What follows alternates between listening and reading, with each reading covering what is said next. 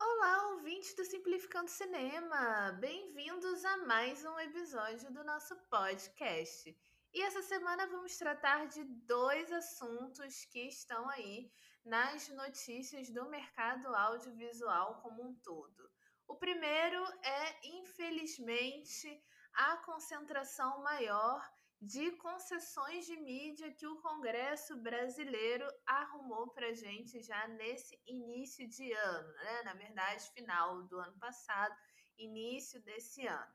E a outra é a Netflix está tendo sucesso com o seu plano de assinatura com publicidade. Vamos discutir um pouco sobre isso e sobre o que, que isso significa para o futuro do streaming.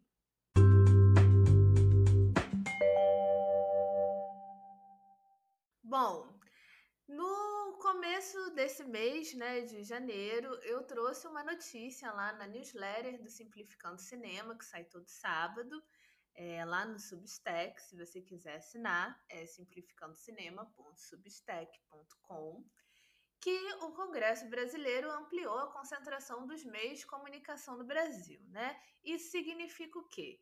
Que o Congresso Federal ampliou as possibilidades de concessões, ou seja, a oferta de serviços de TV pode aí é, conquistar é, mais uma, uma rádio, mais um canal de TV e ficar tudo em mãos de uma única empresa, né? Ou seja, é um grande monopólio. E essa iniciativa, ela foi da bancada evangélica, que propôs aumentar de 10 para 20 concessões permitidas para esse serviço de TV aberta. E a mudança né, dessas concessões foi diretamente no Decreto-Lei 236-1967, que beneficia diretamente a televisão aberta, né? E, é, consequentemente, quem vai aí se beneficiar dessas novas concessões são as grandes empresas de TV aberta, como a Record e a Globo. Mas a Globo, a gente já meio que sabe é, que é um, realmente um monopólio de audiovisual no nosso país já há muitos anos. O que mais preocupa nesse nesse segmento, apesar da Globo preocupar bastante, é a Record, né? Porque a Record tem aí a sua imagem evangélica, a sua imagem, é, a sua mensagem evangelista, e ampliando essa concessão de 10 para 20, é, tem aí a possibilidade de ampliar o discurso conservador, bem a tempo das eleições municipais que vão ser é, disputadas esse ano em outubro, né? E eu acho muito curioso isso ter acontecido no governo Lula, porque quando nós estávamos aí é, na campanha presidencial, muito se falava sobre o Lula aprovar um novo marco regulatório para a mídia, né? Para regulamentar é, as cadeias de mídia do nosso país, que é algo muito necessário, porque cada vez mais a gente tem uma concentração maior de fake news, uma ampliação maior é, de um discurso extremista contra a cultura, contra qualquer forma de progresso. E eu sabia que isso já era uma batalha vencida desde o início, e é, não me não não cheguei a pensar em nenhum momento que o Lula fosse para frente com essa ideia de regulamentar a mídia. Mas também é um retrocesso muito grande ele não regulamentar nenhuma mídia, nenhuma plataforma digital e conceder a ampliação de concessões, né? Aumentando de 10 para 20. 10 já é um número muito ruim, né?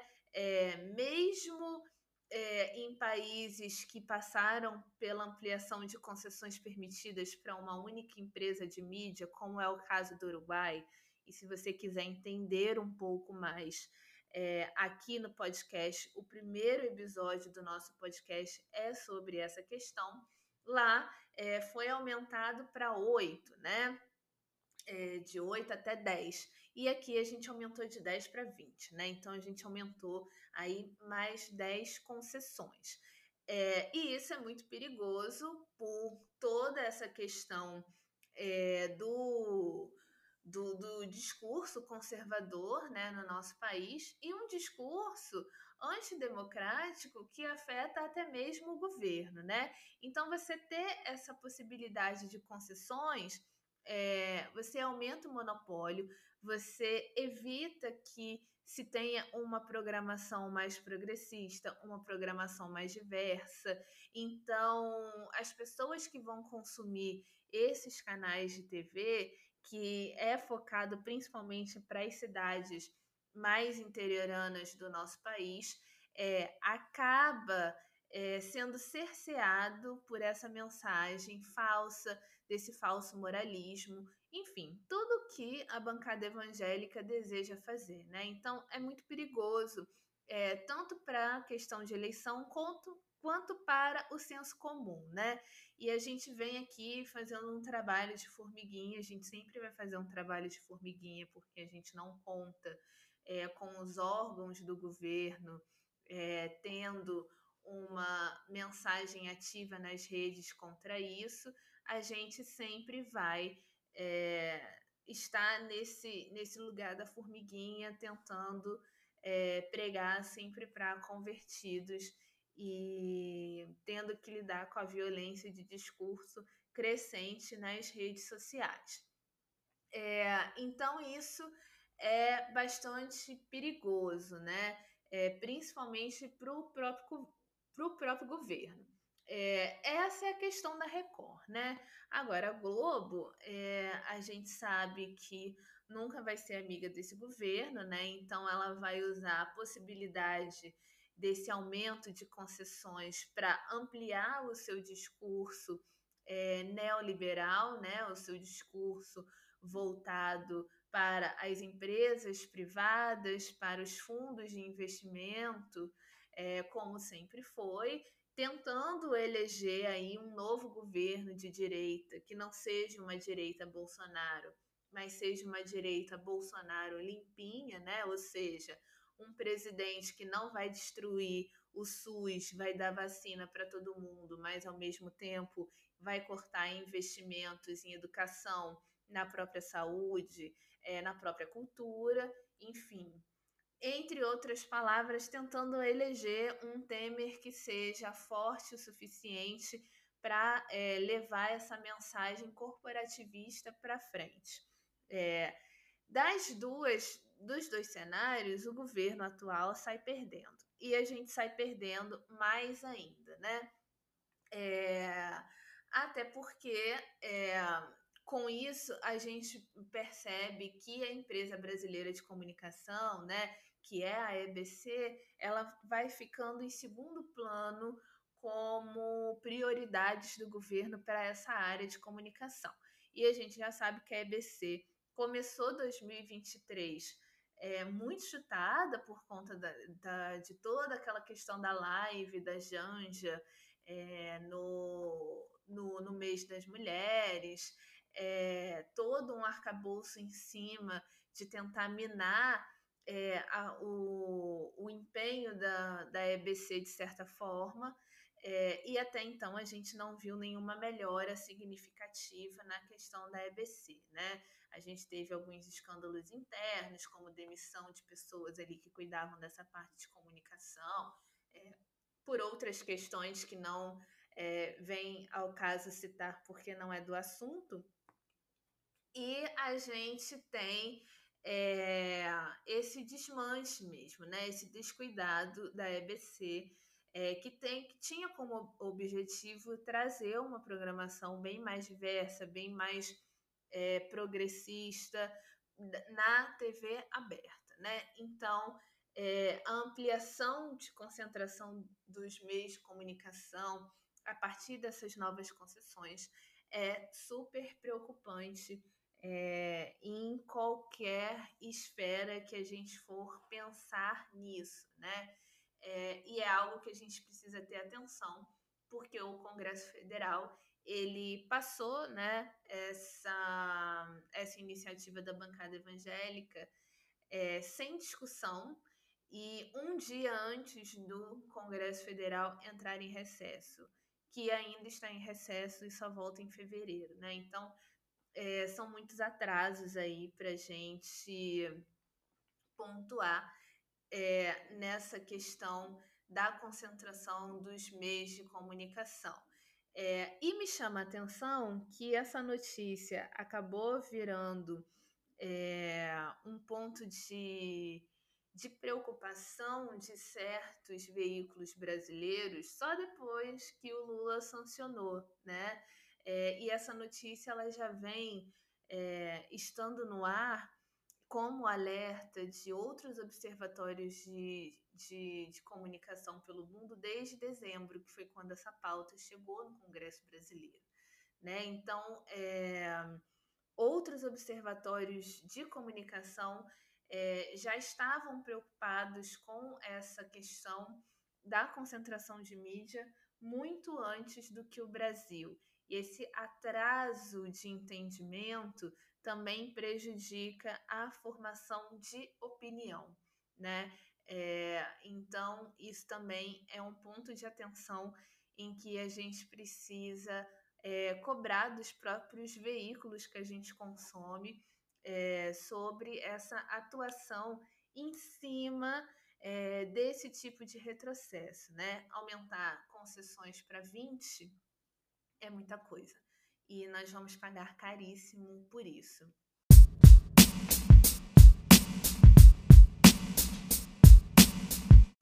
Mas, falando sobre pagar caro, essa semana saiu uma matéria sobre os números da Netflix em 2023.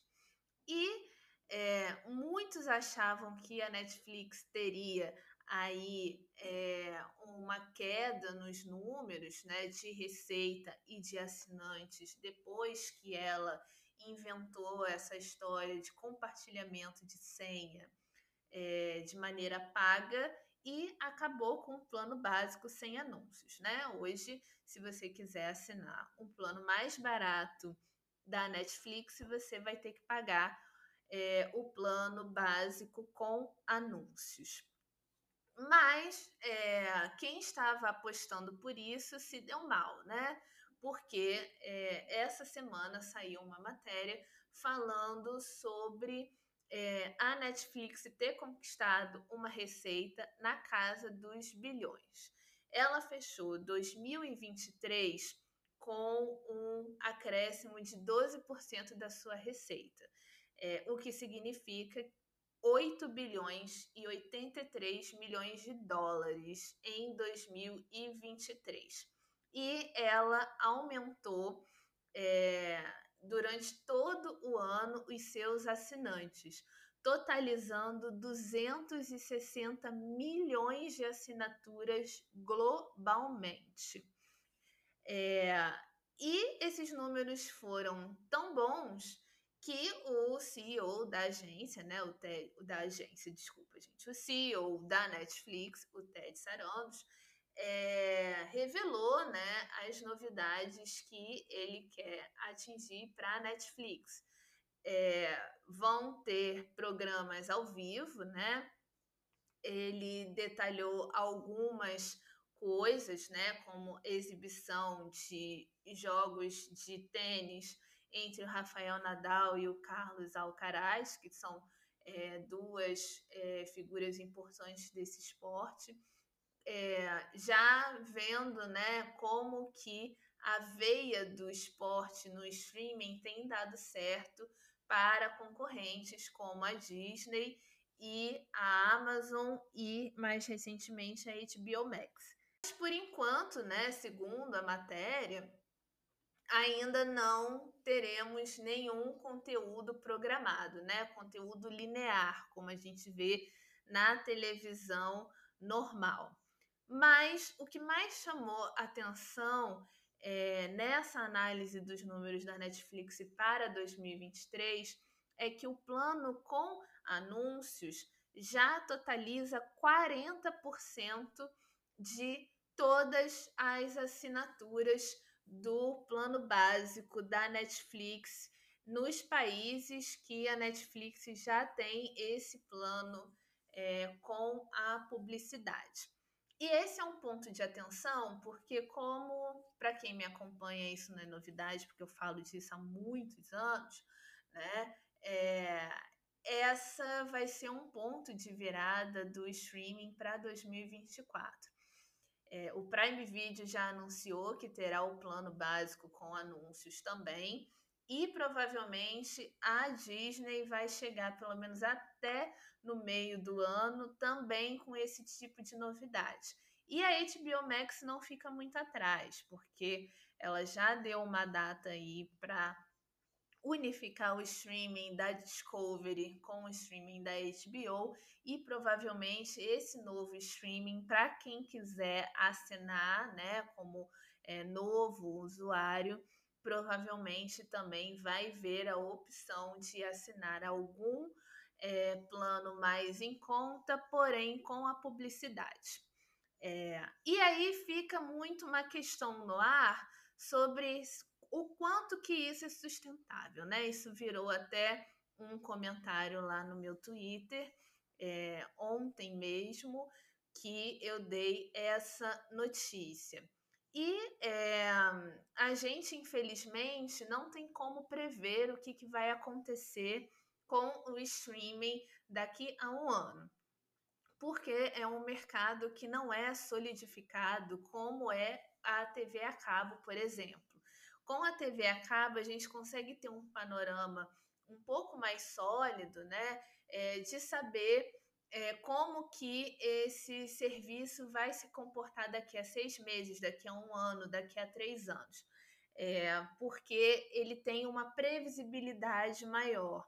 E parte dessa previsibilidade maior é, tem a ver com a audiência conquistada, principalmente em países como o Brasil em que a gente vem de uma cultura televisiva. É, então, por mais que a TV por assinatura no nosso país venha perdendo assinantes, ela ainda concentra mais audiência do que as próprias plataformas de streaming e é muito utilizada principalmente por pessoas mais velhas, né? E aí, mais velhas eu digo é, pessoas de 35 anos mais que podem ser assinantes de plataformas de streaming, mas também assistem TV a cabo em suas residências. Mas com o streaming a gente não consegue prever a mesma coisa, porque não é um mercado ainda 100% sólido. Ele pode ser 100% sólido na questão de investimentos em novas obras audiovisuais. Isso daí já é algo que já está consolidado.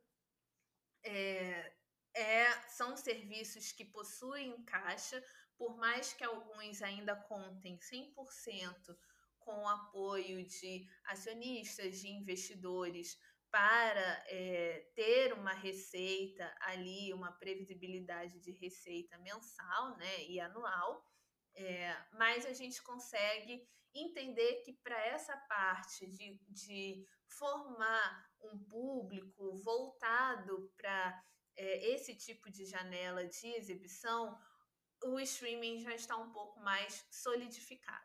Mas em questão de mercado, ainda é um modelo de negócios que flutua muito, né? E o que, que isso quer dizer? Quer dizer que é, planos com assinaturas podem não dar certo daqui a um ano.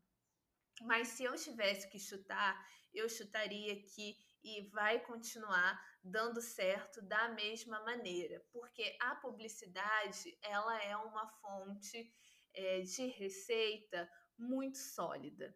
É, ali é, a publicidade tira de cima do streaming o peso de estar tá sempre justificando sucessos um atrás do outro para continuar tendo os seus investimentos privados, né? É, tanto que isso já virou uma grande questão, até mesmo com a greve dos roteiristas, porque as plataformas, mesmo com a pressão da greve dos atores e dos roteiristas recentemente nos Estados Unidos, não abriram 100% os seus números, porque elas não podem ser 100% verdadeiras aos seus investidores sobre os números é, das obras audiovisuais no catálogo, né, os famosos originais, e aí vai muito além da Netflix, para demonstrar que é sucesso 100% do tempo. Porque, primeiro, que ela teria que pagar muito mais do que foi o acordo com os roteiristas se ela fizesse isso, porque, obviamente, existem muitos projetos ali dentro, muitas obras ali dentro que lucraram para ela muito mais do que ela diz que lucrou, é, e os trabalhadores do audiovisual não estão recebendo nada, e ela teria que enfrentar talvez a possibilidade de menos investimentos é, desses investidores aí da bolsa de valores, porque ela demonstraria também que não é bem assim o grande sucesso da plataforma, né? É, ia ter muito mais é, pontos negativos para esses investidores do que pontos positivos. Então, é um mercado que flutua muito. E com a receita da publicidade, tira um pouco o peso dessas plataformas é, focarem nesses investimentos, né? É, digamos assim, mais direto e ligados ao mercado financeiro. É, e para o, o mercado audiovisual, essa é uma boa notícia também. Por mais que da parte do próprio assinante, isso não seja algo a se comemorar é, tão facilmente, né? Como a gente hoje já tem muito essa cultura de assistir tudo sem comercial, sem anúncios, né? Que é algo completamente diferente da TV aberta e da TV a cabo é, se tem uma certa rejeição de início a assinar um plano com é, anúncios, né? Até porque as plataformas de streaming elas não explicam tanto para gente como que esses anúncios vão aparecer para nós, né? Por exemplo, a Globoplay ela faz de uma forma em que é, você consegue não é, se atrapalhar enquanto você assiste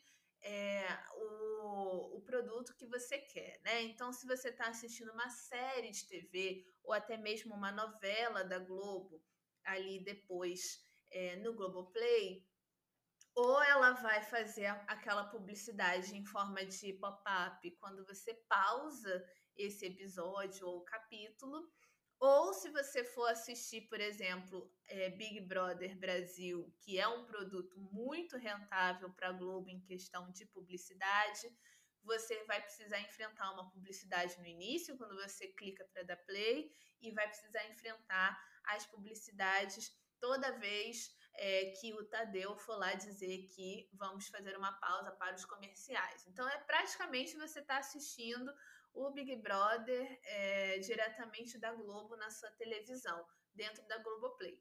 Essa é uma maneira interessante de colocar os anúncios, é, porque você não incomoda tanto assim o assinante, o usuário, né, enquanto ele está assistindo lá a programação que ele quer. É, mas é, cada plataforma vai ter um jeito diferente de lidar com isso, né? A Netflix, a gente já viu pessoas falando que tinha é, cinco, quatro interrupções durante um episódio, então já não é tão agradável assim quanto é, é na Globoplay, né? E às vezes nem é tão agradável assim na Globoplay também, né? Depende é, do seu saco, porque se você for assistir um vídeo muito curto, um trecho de algum programa, você é bombardeado por anúncios o tempo inteiro, né? É, então, cabe às plataformas pensar na maneira ideal de encaixar essas publicidades durante a exibição desses episódios, durante a exibição é, do que, do que é, o usuário quer assistir. É, e isso pode é, dar muito certo ou dar muito errado. Isso é uma coisa que a gente não sabe. Mas se eu tivesse que chutar, eu diria que a publicidade não vai soltar a mão do streaming por muito tempo. O que pode acontecer é a Netflix, talvez em 2024, não conseguir reter é, a mesma quantidade de assinantes, né, esses 260 milhões, que ela reteve em 2023.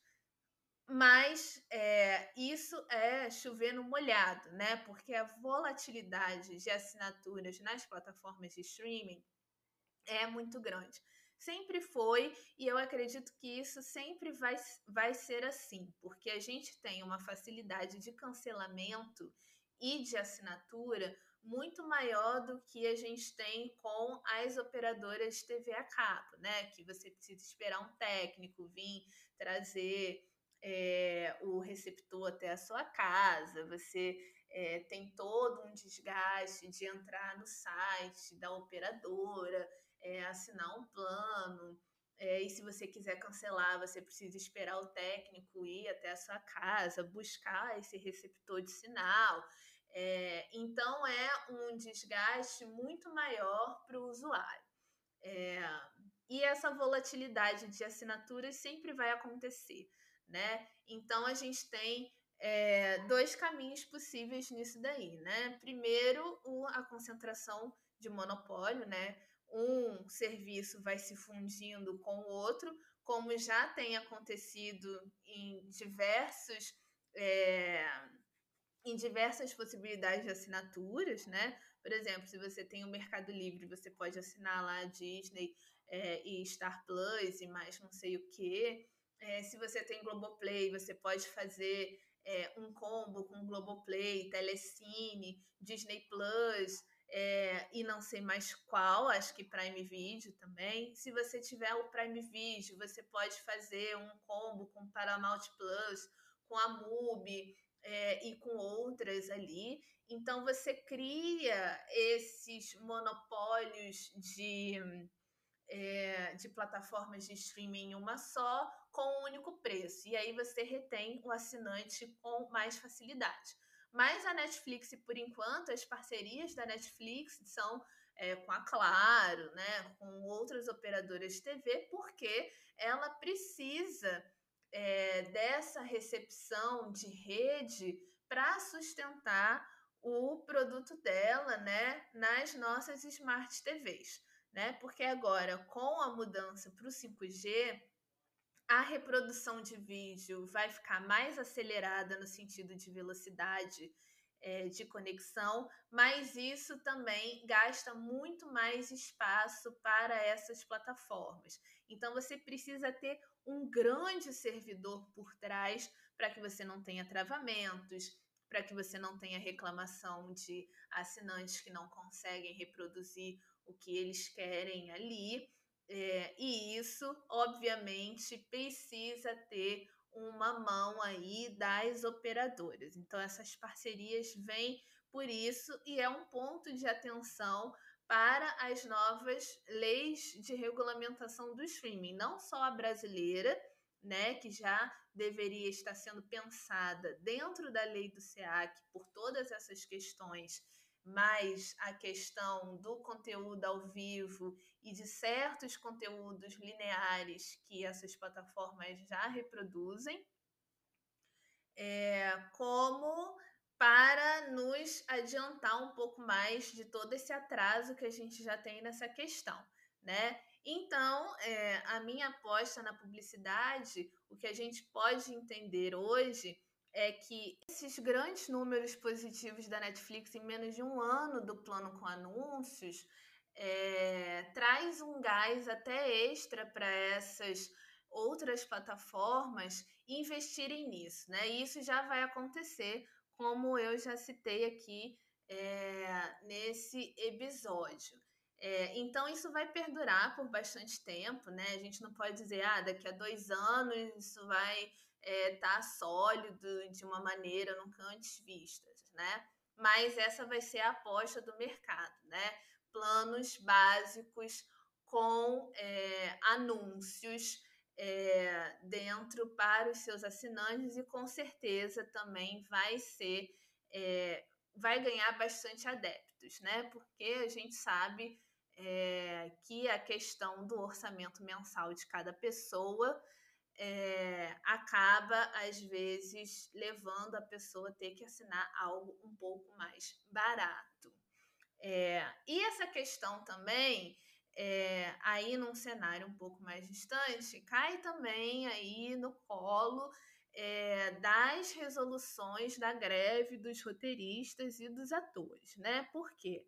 Com a previsibilidade mais sólida de receita, com a, a publicidade, né, os anúncios que as plataformas vão fechar, elas não terão mais poder de barganha para evitar aí a possível é, falta de é, pagamentos, né? Como tem acontecido e foi o objeto, um dos objetos centrais da greve que a, a gente acompanhou aí por vários meses, né? E a gente pode acompanhar disputas um pouco mais cabeludas na questão de direitos patrimoniais, de direitos autorais dessas obras, é, de pagamento desses roteiristas, desses autores diversos das obras, porque é, a onda de desculpas das plataformas com é, a questão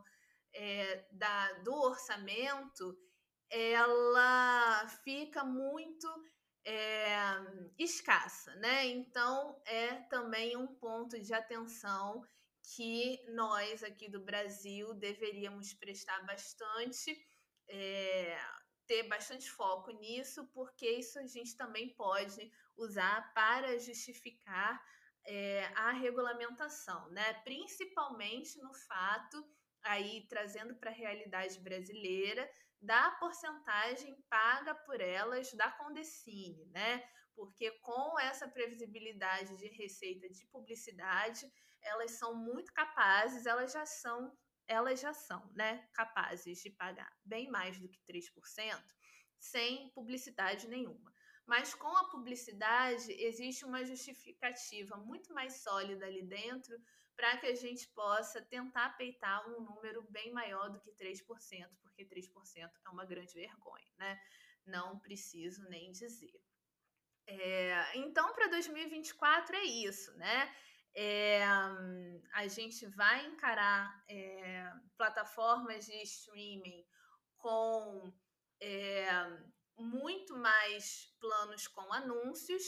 E um fato curioso dessa análise da Netflix para a gente encerrar o episódio dessa semana é que a Netflix ela já está chegando é, em um mercado com um pouco mais de 500 milhões de é, sinal de TV conectados. Quer dizer, é, são dos 260 milhões de assinaturas, é, sendo exibidas em quase 500 milhões de smart TVs pelo mundo. Isso é quase uma concentração de um bilhão, isso é muita coisa. Isso também é um ponto de atenção na questão das operadoras e na questão de prover é, rede né, e concentração de rede dessas plataformas daqui para frente. Isso também deveria estar sendo discutido na regulamentação do streaming. Já é um ponto de atenção é, essa questão também na Europa.